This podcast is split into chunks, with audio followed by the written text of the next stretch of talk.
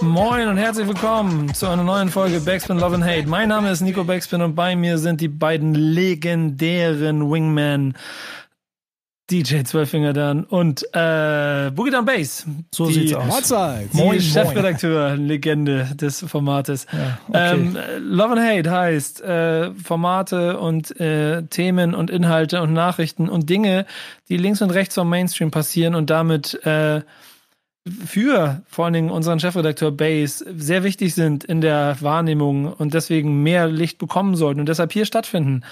Äh, die Themen sind vielfältig, die Themen sind deep, die Themen sind Hip-Hop. Ähm, aber die erste Frage an euch beide mal so kurz zwischendurch: so, wie geht's euch eigentlich jetzt, so, wo wir uns jetzt zwei Monate nicht gesehen haben?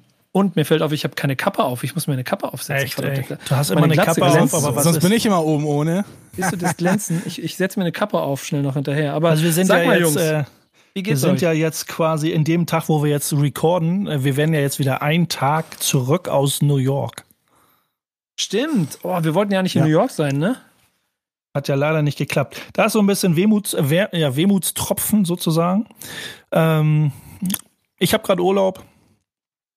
Ähm, Mir geht's also gut miteinander. Mir geht's gut. Ich muss ja sowieso arbeiten. Also ich habe es beim letzten Mal schon gesagt. Ich habe das große Glück, dass ich nicht unter ein oder mit Einschränkungen durch die Corona-Krise zu kämpfen habe. Von daher äh, hat sich bei mir nicht so viel irgendwie geändert. Ja, und, und ja, bei mir ist das so, ich mache ja eh die meiste Zeit eh Homeoffice und schon vor Corona, deswegen trifft mich das jetzt aktuell nicht ganz so krass wie jetzt äh, andere Leute, die jetzt komplett aufs Homeoffice umspringen müssen, aber bei mir fallen natürlich auch ein paar DJ-Gigs weg und äh, ja, das ist so ein, so ein ja, kleiner Wermutstropfen, dass ich zu, zumindest zu Hause meinen Homeoffice-Kram weitermachen kann. Hm, ja, es ist ja noch eine schöne Zeit, um ähm, Beats zu bauen, um sich ein bisschen der Hip-Hop-Liebe zu kümmern und vor allen Dingen äh, Platten zu degen und äh, Samples zu suchen. Ähm, das wiederum hat eine neue rechtliche Grundlage, ne? Oder wie sieht's aus?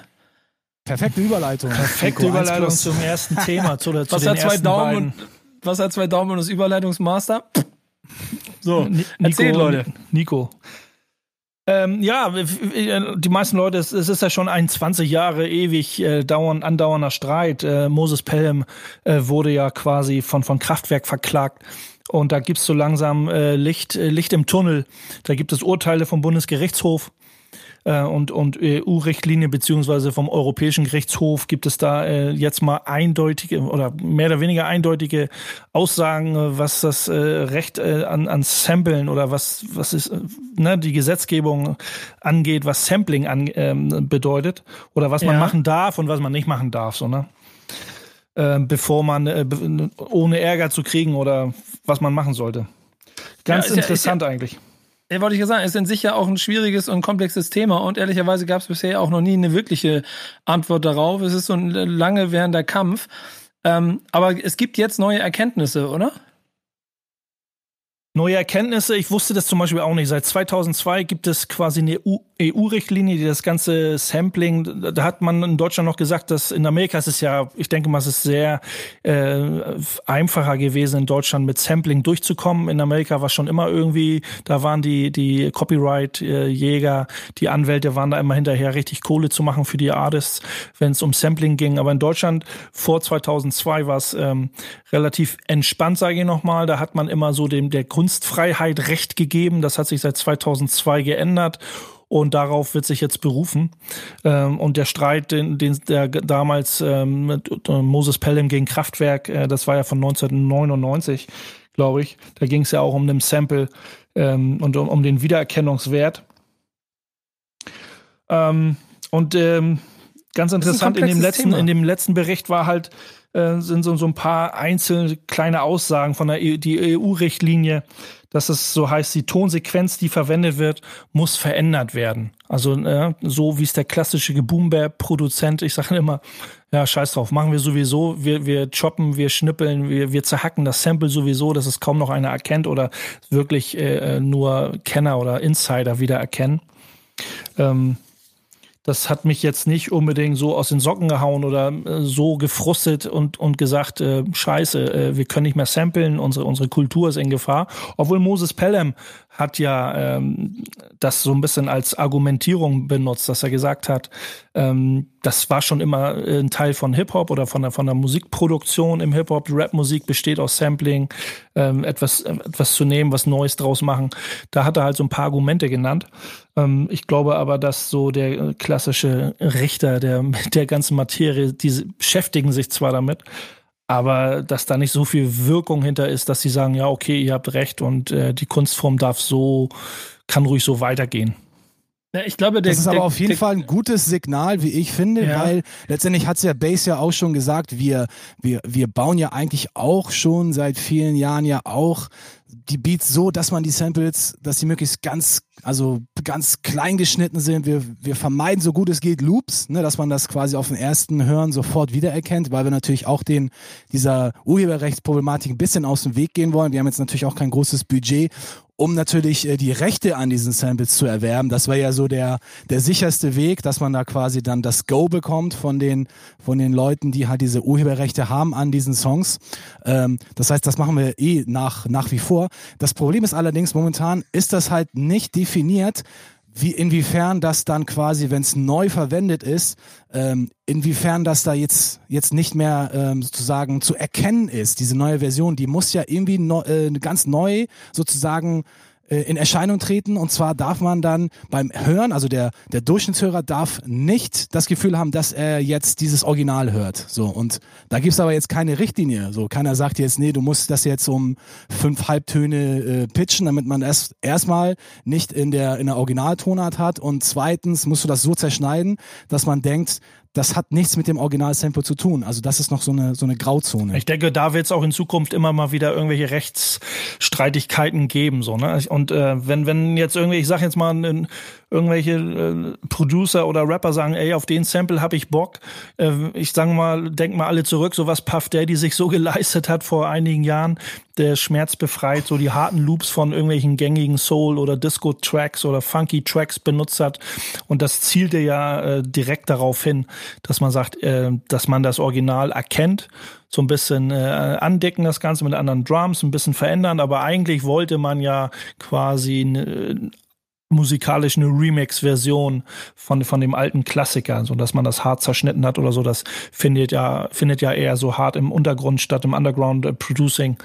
Ähm, und gerade was es so Mainstream ich, ich bin gespannt, was passiert, weil jetzt, man hört das ja viel raus. Gerade jetzt ist nicht unbedingt unsere Sparte, aber was im Mainstream passiert, da wird schon viel 90s äh, und 80s, Popmucke, Euro-Dance und alles mögliche englische, Brit, äh, britische Pop-Dinger von früher wird das gesampelt, also wird nicht mehr 60er, 70er, 80er und 90er sind ja äh, bei vielen Produktionen schon lange angekommen, weil es auch ein bisschen dem Soundbild entspricht. Und da wird's, ich glaube, da wird's noch einige Streitereien geben, so. Ja, das ist ja. ja na, wir haben ja, wir haben ja schon sehr, sehr früh angefangen, ja auch so unbekannteres Zeug zu samplen. Also ich glaube James Brown oder äh, Curtis Mayfield oder Michael Jackson, das haben wir nicht so ganz äh, gechoppt, weil wir halt wussten, entweder A, das haben halt schon alle so durchgesampelt. Wir wollen ja auch, wenn wir was samplen, ja auch möglichst ein bisschen ja nicht einzigartig sein, aber zumindest einer oder zu der, zu der Minderheit gehören, die das erwähnte schon benutzt hat. Und klar, wenn du eine James Brown Platte hast, dann kannst du dir in 99 Prozent der Fälle oder des Falles sicher sein, dass das schon irgendein Produzent schon mal äh, benutzt hat. Deswegen ist bei uns eh schon von vornherein die Herangehensweise lieber unbekannteres oder vielleicht auch krankes Zeug samplen, so wie ich erinnere mich nur an The, The Thing, so eher in diese in diese Richtung zu gehen, anstatt halt diese diese Mainstream, die großen Künstler zu äh, samplen.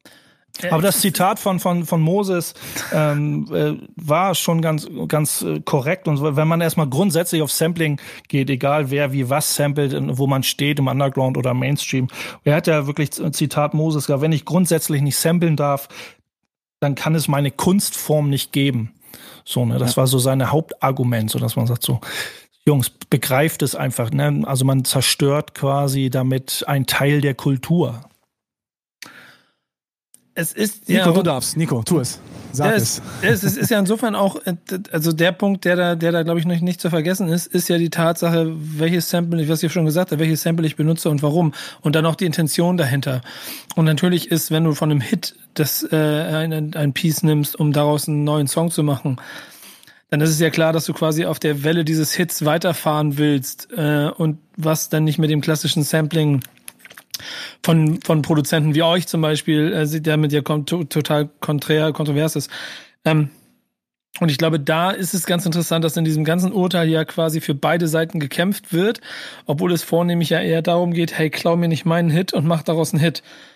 Ja, aber es ist ja auch, äh, genau, und das ist ja auch immer eine Sache, welche, welche Geier da irgendwie über einen kreisen und ja, welche, genau. welche, welche Haie in, in dem Becken mitschwimmen und, und irgendwas wittern und sagen, ich kann da irgendwie noch was ausschlachten. Es gibt auch viele Künstler, die sagen, ey, geil, dass sie meinen, meinen alten äh, Klassiker gesampelt haben. Andere sagen wieder, scheiße, lass das sein.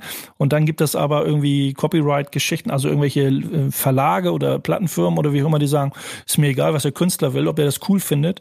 Da, da findet eine Urhe Urheberrechtsverletzung statt, äh, wird erstmal geklagt, so, ne? Ja, ja, genau. Ja, ein, genau, ein genau. etwas größeres Problem könnte auch noch oder könnten die Leistungsschutzrechte sein, die jetzt ja auch bei verschiedenen Produzenten ja auch dann existieren. Es ist ja nicht nur immer der Künstler, sondern natürlich auch die ganzen Produzenten, die ja auch äh, mit beteiligt sind an den Songs und natürlich auch an den, an den Schutzrechten. Also ich glaube, das könnte auch durchaus schwieriger sein, als man sich das vorstellt. Als, äh, weil man sagt, okay, ich sample jetzt was vom Künstler XY, vielleicht gibt der sein Einverständnis, aber die Band oder die Produzenten, die dann halt äh, ja für diesen Song verantwortlich waren und auch die Leistungsschutzrechte daran haben, können wir schon durchaus vorstellen, dass sie dann sich immer querstellen und sagen, ja, auch wenn du von dem Künstler das Go hast, von uns hast du es nicht. Auf jeden Fall, ähm, naja, wie gesagt, uns, äh, den, den, dem kleinen Producer, dem kleinen Mann im, im, in diesem äh, Game äh, juckt das oder hat sowieso noch nie gejuckt. Aber ähm, das kann schon die ein oder andere Hürde mehr bedeuten, ne, so in Zukunft. Weil sich das mhm. natürlich wieder so ein Thema ist, was an die Oberfläche gespült wird, da und dann äh, natürlich da einige Leute wieder aufmerksam werden und gucken, was man da irgendwie raus ausschlachten kann. Aber ja, ich finde es ein super genau. Zeichen von der EU. Nur noch mal als letztes von mir, Nico, dann darfst du, äh, sorry, wenn ich dich äh, gerade unterbreche. Das, das Positivste, was ich für mich mitnehme, ist, dass Sampling erlaubt ist, wenn du es verfremdest. Und dass mhm. man es quasi unrecognizable macht für alle, für alle Hörer da draußen. Das ist schon mal ein positives Zeichen, weil sie hätten auch sagen können, nee, ihr dürft das alles überhaupt nicht, ihr müsst euch die Rechte einholen. Ansonsten dürft ihr nicht mal eine Millisekunde von irgendetwas samplen. Also ich finde es eine, eigentlich ein guter Ausgang. Das finde ich nämlich eigentlich auch. Ich habe schon das Gefühl, dass es damit für ähm, der, also die Liebe, die ihr zum Beispiel für diese Sampling-Sache habt, eher sogar förderlich ist und es zeitgleich trotzdem den Hit davor schützt, dass er einfach geklaut wird und man auf dem gleichen Hit nochmal einen Hit macht. Ist auf jeden Fall, ist auf jeden Fall mal ja. auf irgendeine Art und Weise eine klare Ansage. Ich meine, ich weiß nicht, wer sich damit mal auseinandergesetzt hat. Früher gab es immer, ja, äh, Drums dürfen gesampelt werden, aber so Harmonien und Melodien nicht. Und da irgendwo irgendjemand sprach früher immer so von der drei oder vier Sekunden Regel und so. Das ist alles so schwa schwammig gewesen letzten, äh, seit es seitdem es Sampling gibt, seit den Mitte der 80er und noch ein paar Jahre früher, Anfang der 80er, seitdem war es immer irgendwie war das immer irgendwie, keiner wusste Bescheid. Welchen Song hören wir denn jetzt dazu, um das Thema mal abzuschließen? Denn ja, wir reden ein, ja schon ein, ganz schön lange. Ein der meist gesampelten Drumloops, oder? Dan hat was rausgesucht. Ganz genau, ja. Einer der meistgesampelten Künstler überhaupt, James Brown, äh, mit seinem funky Drummer und sogar, ja, Bass und ich. Wir haben das alle schon auch schon benutzt. Gut, da wäre es rechtlich jetzt schwierig, äh, aber ich hoffe, das ist verjährt. Insofern äh, ne, legen wir den Mantel des Schweigens darüber und hören jetzt rein. Und dann geht es hier gleich weiter bei Love and Hate. Yeah. Sampling ist so ein Thema und ich bin mir nicht ganz sicher, ob ich in meinem Leben nochmal dahin kommen werde, da rechtlich in Probleme zu kommen. Was ich aber auf jeden Fall machen werde, sind mir Formate bei YouTube angucken, die mir vielleicht das Sampling noch ein bisschen näher bringen. Äh, so eine Serie gibt es jetzt, ne, oder? Also habt ihr, da, habt ihr da Lehrmaterial für mich? Auf jeden Fall. Da kann ich dir nur The Formula äh, ans Herz legen, Nico. Ähm, ja. Bin ich selber, ähm, was heißt durch Zufall, man kriegt das ja mal mit, wenn man irgendwo im Netz rumstöbert, Facebook, wie auch immer, irgendjemand postet irgendwas. Und da hat jemand The Formula, eine Videoserie ähm, über Sampling ähm, angepriesen, die bei NPR.org, das ist äh, das Netzwerk-Ding, wo auch die ganzen Tiny Desk-Konzerte stattfinden, ähm, ja, und die haben sich ähm, mal zur Aufgabe gemacht, die Wissenschaft des Samplings ähm, zu beleuchten. Ganz cool. Die haben da so eine fünfteilige Serie draus gemacht mit fünf mit fünf äh, namhaften Producern, die für namhafte äh, Künstler Beats gebaut haben und alles auf Sampling basiert. Äh, wir waren ja gerade eben schon bei Sampling und äh, das, das schließt da ganz gut äh, den Kreis, um, um, um ein bisschen Moses Pelham auch mal so ein bisschen äh, wieder ähm, den äh, Respekt zurückgegeben und, und die Aussagen zu bestärken, die er auf den Tisch gehauen hat da.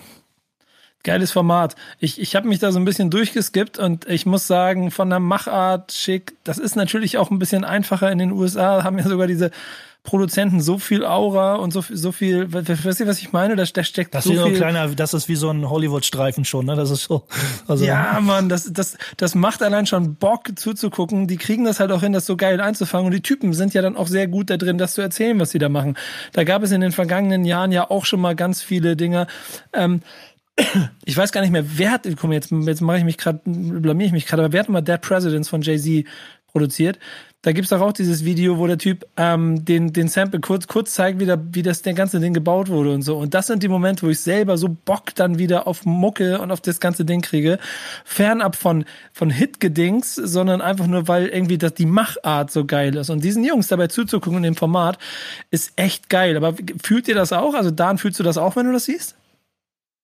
Ja klar, ich meine, letztendlich, letztendlich machen wir auch so das ähnlich so. Also klar, wir choppen auch Samples, wir diggen nach Platten und äh, ich fand schon, dass das Format vorher, so ein bisschen, wo wir auch äh, uns bei The Thing ja auch so ein bisschen haben inspirieren lassen, dieses Rhythm Roulette, wo dann die Producer einfach äh, mit verbundenen Augen auch so sich drei Platten einfach aus den, äh, aus den Plattenkisten gezogen haben und da einfach Beats draus bauen mussten. Das ist, das ist eigentlich für mich so noch noch die Steigerung überhaupt, weil da sieht man auch wirklich so, wer wirklich kreativ mit den Werkzeugen umgehen kann, die ihm zur Verfügung stehen. Aber na klar, wenn man dann den Leuten so ein bisschen dann dabei zusieht, wie sie dann halt oder von welchen Songs diese Samples dann stammen, das ist natürlich mega cool. Wobei man natürlich auch in der heutigen Zeit mit Who Sampled und TheBreaks.com natürlich auch schon so eine, so eine große Enzyklopädie an, äh, an den Samples ja zur Verfügung stehen hat. Aber das von den Künstlern selber noch mal so ein bisschen gezeigt zu bekommen und äh, zum Beispiel auch äh, Nice Wonder und äh, DJ Premier die haben auch so ein bisschen erzählt, auch von den Künstlern selber, wie sie so auch geprägt wurden oder was sie cool fanden oder was sie vielleicht auch weniger cool fanden. Das so ein bisschen aus dieser persönlich, aus dieser persönlichen Sicht nochmal äh, gezeigt zu bekommen, ist natürlich nochmal richtig geil. Das war Premier hat ja auch sowas sowas gesagt, so wie ähm, hat ja schon äh, in, seinen, in seinen letzten 30 Jahren schon so die ein oder andere Klage hinter sich, wo es um Sampling Clearance und sowas geht und und und da immer wieder Künstler auch auf ihn zugetreten äh, sind und irgendwas gesagt haben und so hört auf mich zu samplen und, äh, und ihn verklagt haben. Und er so ey Jungs, ich mach ich sample die meisten Künstler aus Respektsgründen, weil ich euch geil finde, weil ich eure alte Musik gut finde und und ich euch eure alten Songs in die bisschen in die Neuzeit des Raps transportieren möchte. Das ist ja so eine Danksagung, so eine, so eine Huldigung. Und, und dann kommt ihr mir und fallt mir in den Rücken und, und, und wollt mich verklagen. Da hat er, das hat er so ein bisschen angeklagt. Und er sagt so, äh, ruft mich doch einfach an und wir quatschen drüber. So, dann erkläre ich dir, warum ich das mache. Und dann werdet ihr verstehen, dass es cool ist und, und, und dass wir alle down miteinander werden. Das war ganz geil so. Was? Ja, ich, ich irgendwie, ich mag das. Und ehrlicherweise ist es ja natürlich auch so eine Mischung aus, natürlich entsteht daraus Mucke, und wir haben alle Songs auch äh, im Kopf, die äh, auf Sampling basieren und solche Welthits sind. Und, und trotzdem ist, wie du schon sagst, Respekt und dann am Ende auch das Gefühl für Kultur und für, vor allem für Musik Geschichte dabei so stark, dass es nie vergessen werden darf. Und ich habe das Gefühl, das Format gibt dem schon auch dieser Liebe, die da drin steckt, auch noch so ein bisschen diese extra Prise, die es braucht. Also ich kann, das ich, wie gesagt, ich kann es jedem empfehlen, sich das mal anzugucken. Es ist, ist auf jeden Fall auch so äh, für Producer, die mit Sampling gar nicht so viel zu tun haben, ist es auch immer eine interessante Sache. Also das hat sich vielleicht so ein bisschen gelegt, dieses Vorurteil, aber es wurde ja auch mal gesagt, was, du bist Producer, du samplest doch nur. Weißt du, so irgendwas äh, anderes klauen und irgendwie ein Beat drauflegen, das kann doch jeder, das, da bist du noch lang lang kein Producer, da wurde man ja auch immer so ein bisschen geschasst für oder, oder so ein bisschen belächelt für. Das hat sich, denke ich mal, auch über die Jahre sowieso gelegt. Ähm, aber trotzdem äh, diese diese diese Alchemie, so diese ne, die ganze Wissenschaft, die dahinter steckt beim Sampling, wie sehr wie die Leute da rangehen, ähm, das ist schon eine ganze eigen eine ganz eigene äh, Geschichte, eine ganz eigene Szenerie, denn, äh, wo es auf jeden Fall Spaß macht. Und äh, äh, wichtig ist, dass die Leute das verstehen, wenn sie nicht nur sagen, oh, Sampling ist cool, sondern sich wirklich mal mit beschäftigen. Ja, vielleicht, vielleicht verstehen ja die Leute das ein bisschen besser, wenn man den so ein bisschen, bisschen weiß macht, woher, woher Hip-Hop überhaupt entstanden ist, woher dieses, dieser ganze Ursprung kam. Denn der kam halt aus dem Soul und aus dem Funk. Also das war eine ganz große, ein ganz großer Einfluss. Und ohne den Soul und Funk hätte es das in der Form nicht, äh, nicht gegeben. Deswegen ist das, wenn man sich die History anguckt, eigentlich nicht so, also das Sampling an sich oder etwas wieder zu verwenden, was es schon gab, was man selber cool fand. Das, das war ja sogar bei Cool Herc so, als er sich äh, raus, rausgestellt hat, 1520 Sedgwick Avenue. Dann hat er halt auch James Brown einen Break gespielt, so wie eben auch Funky Drummer und das über 50 Minuten. Nicht, weil er es musste, sondern weil er da Bock drauf hatte und weil er genau Bock auf diesen Sound hatte und deswegen samplen Bass und ich und alle, und alle anderen Boom-Bap-Producer, weil sie halt Bock auf diese Sounds haben. Uns geht's nicht darum, so, ah, wir, wir können keine Akkorde greifen am, am Klavier oder wir können keine Bassline spielen. Das ist gar nicht der Punkt, sondern wir haben Bock auf diese Sounds. Wir haben das einfach Bock auf diesen Soul- und Funk-Sound. Genau, das ist so ein bisschen wie beim DJing, glaube ich. Ne? Wenn du so ein bisschen auf einer Party auflegst, dann legst du auch generell sollte es zumindest so sein, dass du die Sounds, die, die Songs auflegst, auf die du Bock hast, die du selber abfeierst, wo du denkst, da haben die, da feiern auch die Leute zu und das gibt einen guten Vibe, das gibt eine gute Stimmung. Und ich sehe das so ähnlich beim Sampling sehe ich das genauso, dass ich was sample, was mir halt gefällt und, und da eben auch diese Stimmung weiter transportiere. Ob, ob das nun für einen kurzen Moment in dem Club ist, wo ich sage, ich spiele das Ding oder mache da ein bisschen Backspins mit oder ich mache da halt einen, Beat mit, so einen eigenen neuen Beat, der so ein bisschen einen eigenen Wiedererkennungswert auch für sich, für meinen Stil äh, so ähm, hat. Aber das ist in erster Linie auch, äh, wie Dan schon sagt, und bei den meisten ist es halt so, so ein, äh, so ein Respektsding auch. Ich und wir haben ja auch noch, nicht, nicht zu vergessen, bei Backspin FM haben wir auch noch unser Format Milk Crates, sprich ist das ja The Breaks. Da kümmere ich mich ja dann um, äh, um genau dieses Thema, nämlich ich spiele erst den Originalsong und dann den Rap-Song hinterher, der nämlich ja diesen Originalsong als Vorlage genommen hat und den gesampelt hat. Also das auch nochmal ein kurzer Hinweis, falls ihr das Format Milk Crates hier noch nicht kennt, bei Backspin FM. Ein klein bisschen Eigenwerbung.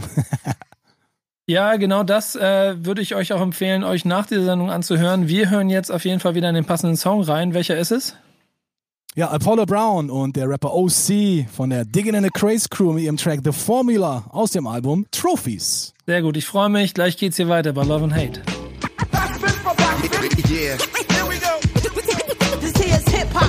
Love and Hate mit Nico Dan und Bass äh, und einem wichtigen Thema, das vielleicht noch, ähm, wenn es wirklich durchgesetzt wird, Menschenleben retten kann. Aber vorher setze ich die Frage, Jungs, Jetzt habt ihr in eurem Leben sehr viel Dues gepaid, ne? Findet ihr auch, dass es langsam Zeit wird, dass ihr jemandem dafür eine Rechnung stellen könntet? Wir, wir das sage ich schon die ganze oh. Zeit. Auf jeden Fall, Alter, das muss sein, definitiv. Ja, es gibt genau. auf jeden Fall, es gibt auf jeden Fall ein paar Personen äh, im Hip Hop Business, im Hip Hop Kosmos, denen auf jeden Fall ein Scheck ausgestellt werden sollte. Swiss Beats ähm, hat in einem Interview quasi genau das vorgeschlagen, also übertragenen Sinne. Äh, äh, Chefredakteur Base, äh, fass es uns zusammen, bitte. Ja, äh, Swiss Beats war in einem, in einem Podcast Insta oder in einem Instagram-Interview mit Joe Budden ähm, und da hat er so eine Idee auf den Tisch gelegt. Ähm, die hatten über alle möglichen Sachen gequatscht und dann kamen sie auf das Thema, dass die ganzen Hip-Hop-Pioneers, äh, à la Melle Mel, Grandmaster Flash, Cool Herc, wie sie alle heißen, dass ähm, dass die eigentlich eine Million Dollar äh, verdient hätten. Das hatte erstmal so pauschal erstmal auf, äh, auf äh, diese Summe erstmal so genannt. Was dahinter steckt, ist aber, dass, dass die zweite, dritte, vierte Hip-Hop-Generation gerade in der Musik so viel Kohle verdient oder auch verdient hat, aber vergessen hat, worauf das alles basiert. Das ganze Fundament mit den ganzen Oldschoolern, wo das Ganze sehr naiv noch war und alles erst sich erst entwickelt hat ähm, dass die, dass die von diesem ganzen Kuchen, der, der immer größer wird, der abgegriffen wird, verdient wird, dass sie überhaupt nichts davon haben. Und äh, dass, dass, da man, dass man da einfach so ein bisschen Respekt zollen sollte, äh, in Form von so, wir machen eure Rente schön so. Aber sag mir mal was, was denkt ihr darüber? Ja, er hat das ja so ein bisschen so mit wie so eine Art äh, Steuerzahlung so ein bisschen äh, verglichen. Er meinte, wir, wir zahlen ja Steuern an den Staat, aber irgendwie zahlen wir nicht Steuern oder wir geben nichts ab an an die an die an den ganzen äh, Pioniere, die wir die wir oder denen wir das hier alles äh, zu verdanken haben. Denn ohne, ohne die muss man ja sagen, wären die Jungs halt nicht so erfolgreich gewesen. Und das gilt natürlich nicht nur für die, sondern für alle, die halt äh, danach dann äh, auch in Erscheinung getreten sind. Also natürlich auch für uns drei und für wahrscheinlich unsere Kinder und hast du nicht gesehen. Aber deswegen ist das, ist das eigentlich schon eine, eine coole Sache, aber das jetzt so quasi so mit so einem Pauschalbetrag zu machen, ist, ja, da kann man sich, dann, sich natürlich drüber, drüber streiten, aber ich finde es ja für mich. Deswegen sind wir hier. Schon, ja, auf jeden Fall. Also ich finde die Aussage super, aber er hat was noch, noch in, in, diesem, in diesem Satz oder da nicht was in dem Satz, an dem Gespräch da, äh, wo sagt diese, diese Steuer, ich nenne sie jetzt mal Oldschool-Steuer, wenn man jetzt keine einzelnen Künstler nennen will.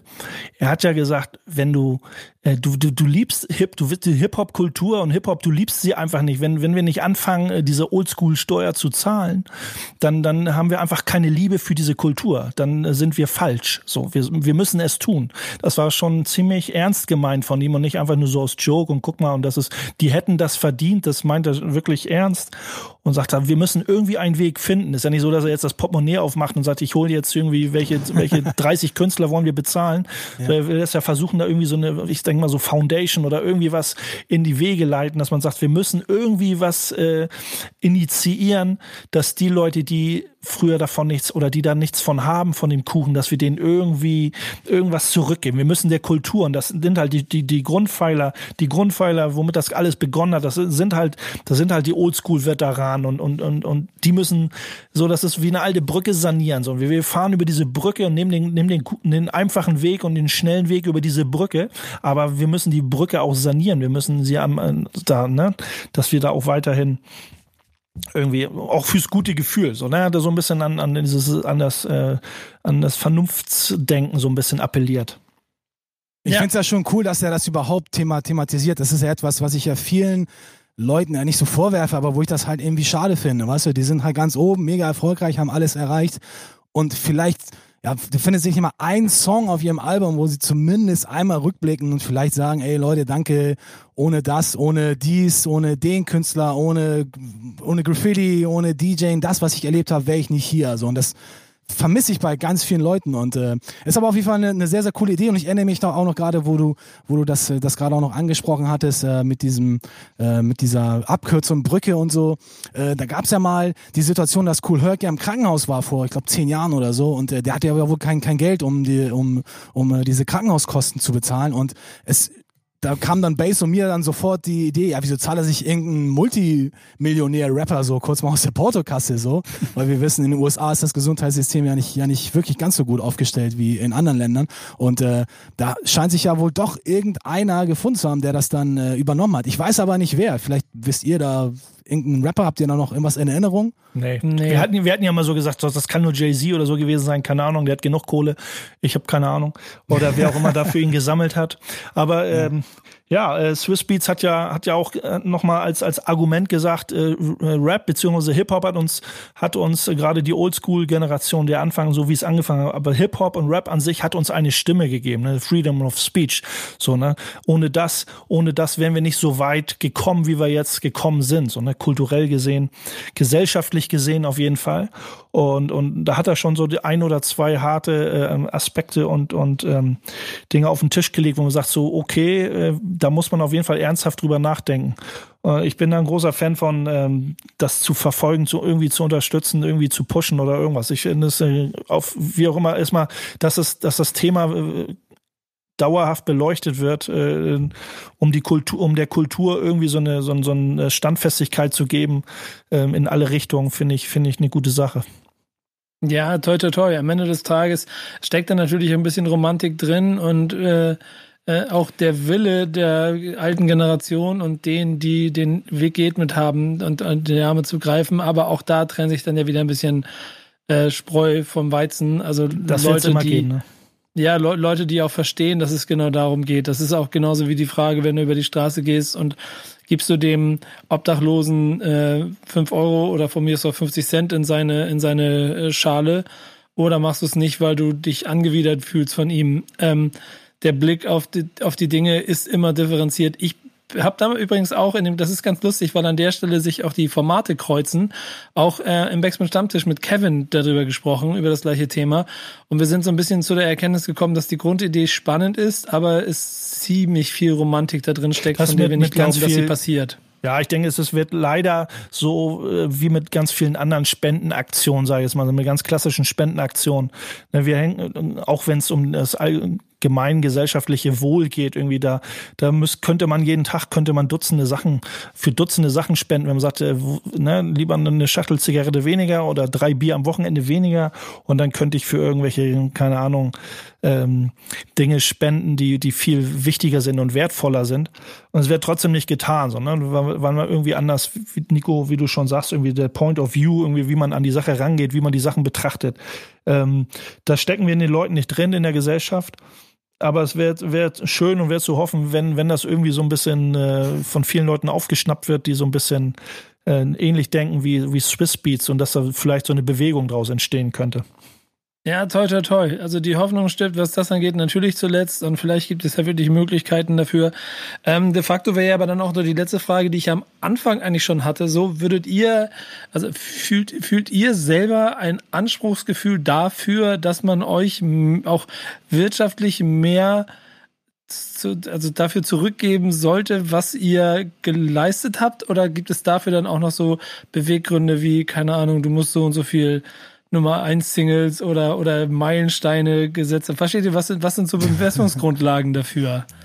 Also Mainstream-Erfolge, das spielt für mich null, null eine Rolle. Also ich, ich finde es viel geiler, wenn die Leute das so mehr wertschätzen, anstatt, weil Base und ich, wir sind meistens in so einer Situation, wenn wir jetzt nicht unter, unter uns Gleichaltrigen oder so, die ähnlich denken, äh, uns aufhalten, sondern die Leute von außen, die sagen mal, ja, ihr seid so hängen geblieben und es ist 2020, wieso macht ihr immer noch mit einer SP 1200 Beats?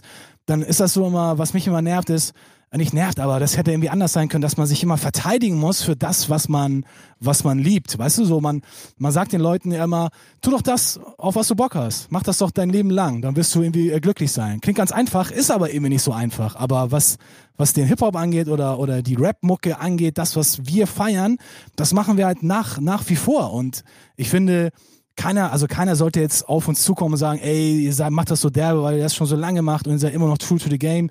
Nein, das ist mir vollkommen egal, so. Weißt du, ich will mich halt nur nicht immer irgendwie rechtfertigen müssen, das zu tun, was ich halt liebe, so, weil das sollte keiner auf der Welt machen, so. Wenn du für irgendwas eine Leidenschaft hast und auch wenn diese Leidenschaft schon 100 Jahre alt ist, wenn einer in einem alten Fotolabor rumhängt von 1950, äh, weil er Bock hat auf diese analoge Fotografie und keinen Bock hat, irgendeinen Instagram-Filter zu benutzen, dann lass ihn doch, dann gib ihm doch lieber Props dafür und sag, ey krass, der Typ zieht sein Ding durch und wird wahrscheinlich auch noch in 50 Jahren wird er immer noch in seinem Keller rumhocken und Base und ich werden wahrscheinlich in 40 Jahren auch noch an der SP sitzen, falls sie bis dahin noch irgendwie funktionieren sollte. Aber ich finde nur das, weißt du, nur das ist irgendwie das, wo ich sage, ey cool, ich nehme ich nehm gerne so deine Worte, deine netten Worte auf und vollkommen egal, ob ich jetzt auf Platz 1 bin, auf Platz 100, das juckt mich überhaupt nicht.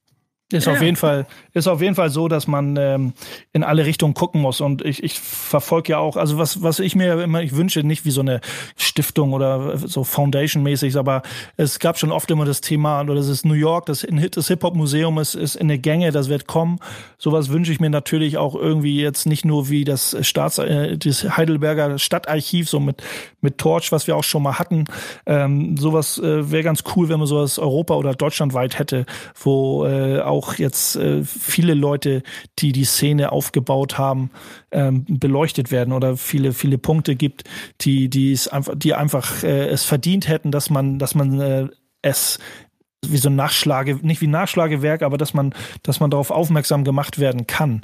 So, ne, wenn man sich für die, wie die Kultur interessiert, dass es nicht immer so die üblichen Verdächtigen irgendwie genannt werden, sondern dass da auch noch mehr passiert ist, die, die äh, an dem Fundament mitgearbeitet haben.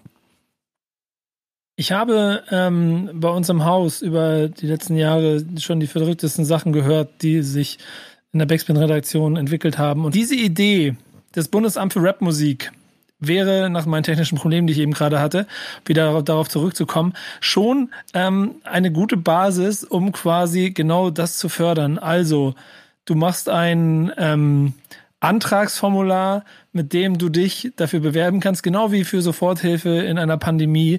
Äh, hey, ich habe so und so viel Dues gepaid in meinem Leben. Vielleicht müsste man dafür auch noch eine, noch eine Wertung einführen können. Deswegen stehen dir Summe X aus dem Hip-Hop-Solidarfonds äh, zu. Aber das, guck mal, da würdest du mich, da würdest du mich jetzt so nicht so mit catchen können, weil du gesagt hast, Bundesamt. Was war das Bundesamt für Rapmusik? Bundesamt für Rapmusik. Genau, das sollte dann bitte schön ja, Bundesamt, für, Bundesamt für Hip-Hop-Kultur oder irgendwas heißen. Also sind wir nämlich wieder jetzt ja. so limitiert auf das Rap-Ding und äh, da hättest du mich jetzt schon wieder mit verärgert. Ja, nee, es war, war ja nur eine der Ideen, die da entstanden sind. Also nehmen wir das Bundesamt für Hip-Hop-Kultur, das quasi der Ableger oder das Dach vom Bundesamt für Rapmusik ist, das wiederum dazu führt, dass an dieser Stelle dann dafür gesorgt wird, dass die Gelder richtig verteilt werden, die Swiss Beats in den USA eingesammelt hat und dann über die ganze Welt verteilt. Aber, Aber da hat man ja gemerkt, die, mit dem Leiter oder dem Präsidenten von dieser, von dieser Bundesagentur. okay, und nochmal ja, zwei Daumen okay, in meine Richtung. Ja, okay. Ähm, ich, ich würde schon dafür sorgen, dass es vernünftig verteilt ist und dass dann ich natürlich auf der Größe, aufgrund der Größe der Leute, die sich sicher sind, dass sie genug für die Kultur getan haben, dann wieder der Topf natürlich schmelzen würde. Ähm, Habe ich nur ein bisschen Sorge, dass es dann am Ende pro, pro, pro Dues, der gepaid wurde, nur 6,42 Euro sind, die man vielleicht so, oder vielleicht gibt es dann Mindestlohn, den man pro Du schwierig äh, Krass, äh, so viel habe ich letztes Mal mit drei Richtigen im, äh, im Lotto gewonnen. 8,70 Euro. Ja, oder so. schwierig, schwierig, schwierig, sowas, schwierig, sowas aufzubauen für eine, eine Kultur, die auch relativ oder doch recht systemkritisch äh, um die Ecke kommt. Ne? Ja, und mal Spaß beiseite. Am Ende des Tages gibt's ja dazu noch das Problem, dass wer, also das, es wird ja niemand dahin gehen und sagen, hey, ich habe so und so viel gemacht, ich bestehe darauf, dass ich Summe X von euch kriege. Da siegt dann ja auch wahrscheinlich wieder der Stolz. Ähm, das macht es nicht einfacher. Insofern glaube ich, dass wir da wahrscheinlich keinen äh, großen Anlauf finden werden. Andersrum sollte es vielleicht eher sein, dass die, die Geld verdienen, dafür sorgen, dass sie es sinnvoll unter die verteilen, äh, die vielleicht der Grund dafür sind, dass sie Geld verdienen. So, das wäre dann vielleicht die schöne Sache. Oder? Seien wir uns da einig? Amen, Bruder. Amen, Amen. Amen, Bruder. Jetzt ist die Frage, ob ihr einen Song ausgesucht habt, der ebenso förderungswürdig wäre. ja, sagt euch, sagt euch die Line etwas. What more can I say? I wouldn't be here today if the old school didn't pave the way. Ja. Mal gucken, ja, okay. das ist Brand Nubian, beziehungsweise Grand Puba von ja. Brand Nubian, der Song Dedication. Und diese Line wurde ja auch benutzt von äh, Tupac für den Song Old School. Deswegen hören wir jetzt Brand Nubian Dedication. Geiles Ding. Ich freue mich drauf. Love and Hate geht danach auf die Zielgerade. Also freut euch drauf. Bis gleich.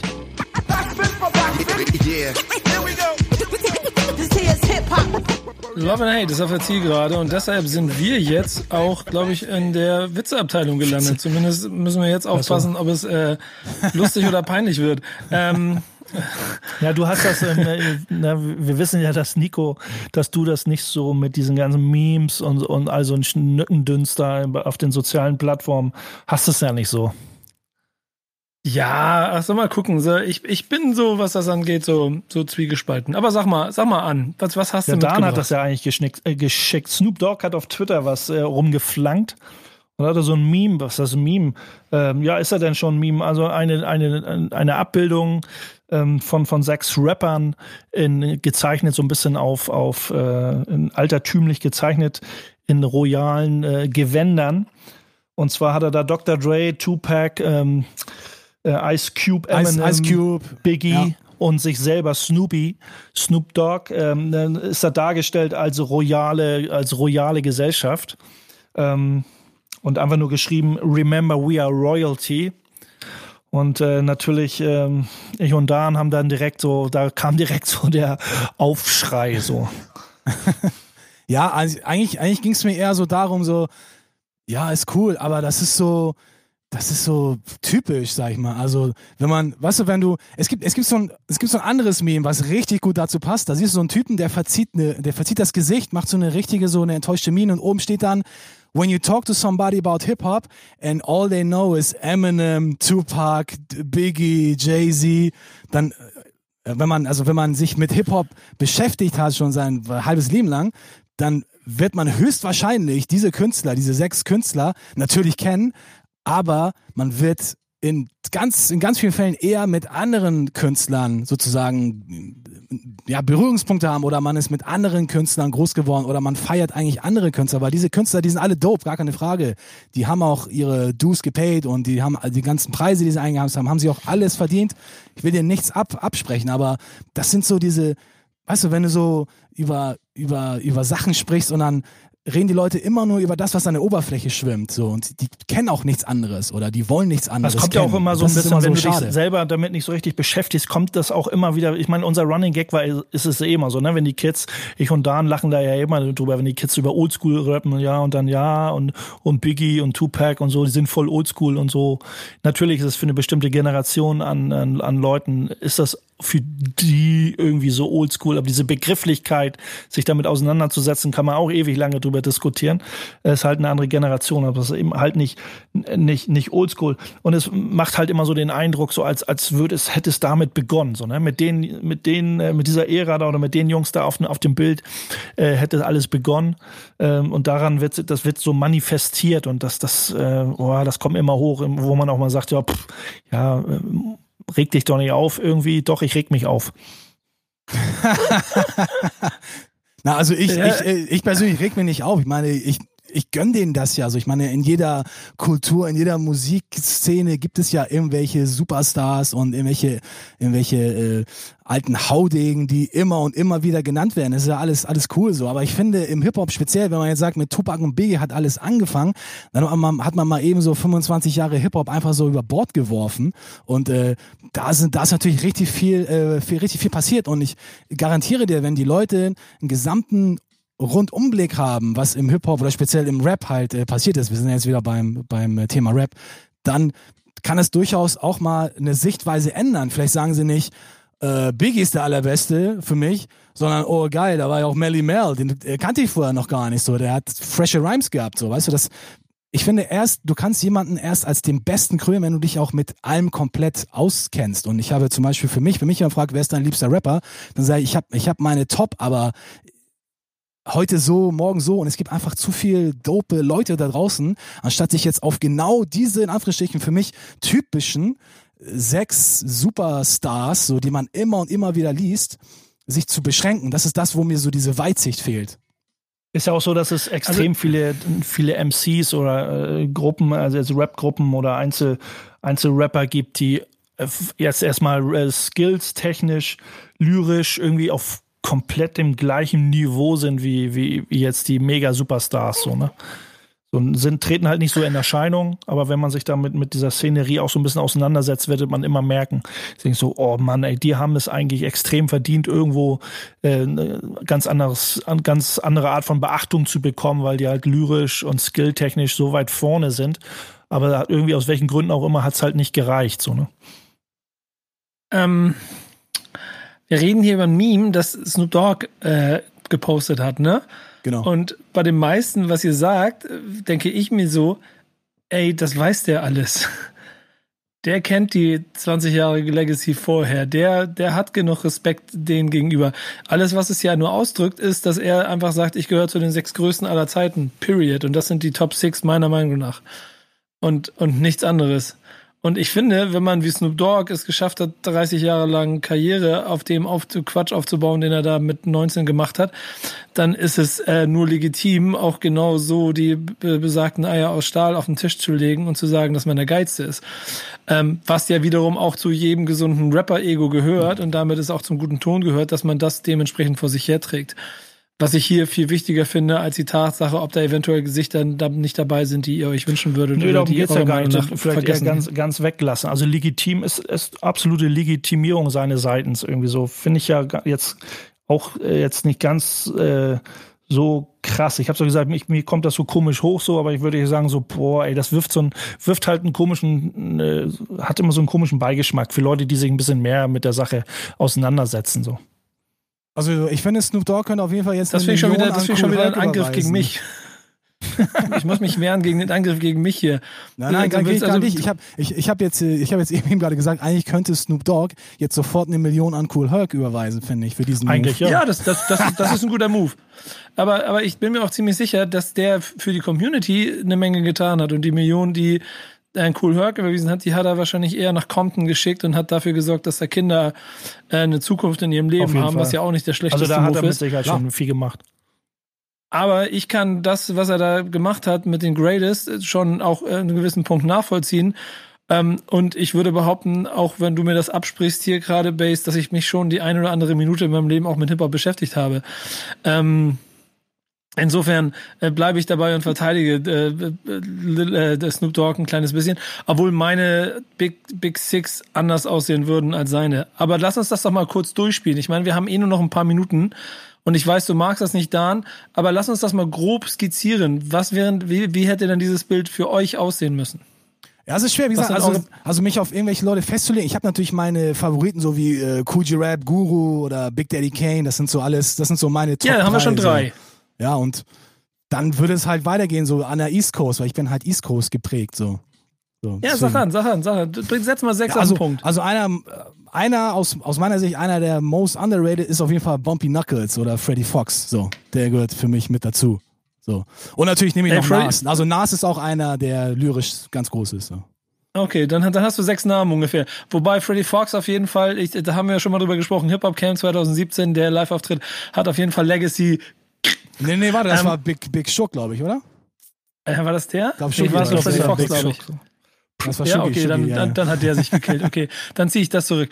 Ähm, aber, aber Gangster Foundation Auftritt war auf ja. jeden Fall eher so Eher ja, so, ich weiß, das hält so, uns auch immer noch vor. Immer wenn es darum geht, so Golden Era äh, Leute auf ja. der Bühne reißen ab, dann ja, bringst Dicker, du immer das, dieses Beispiel.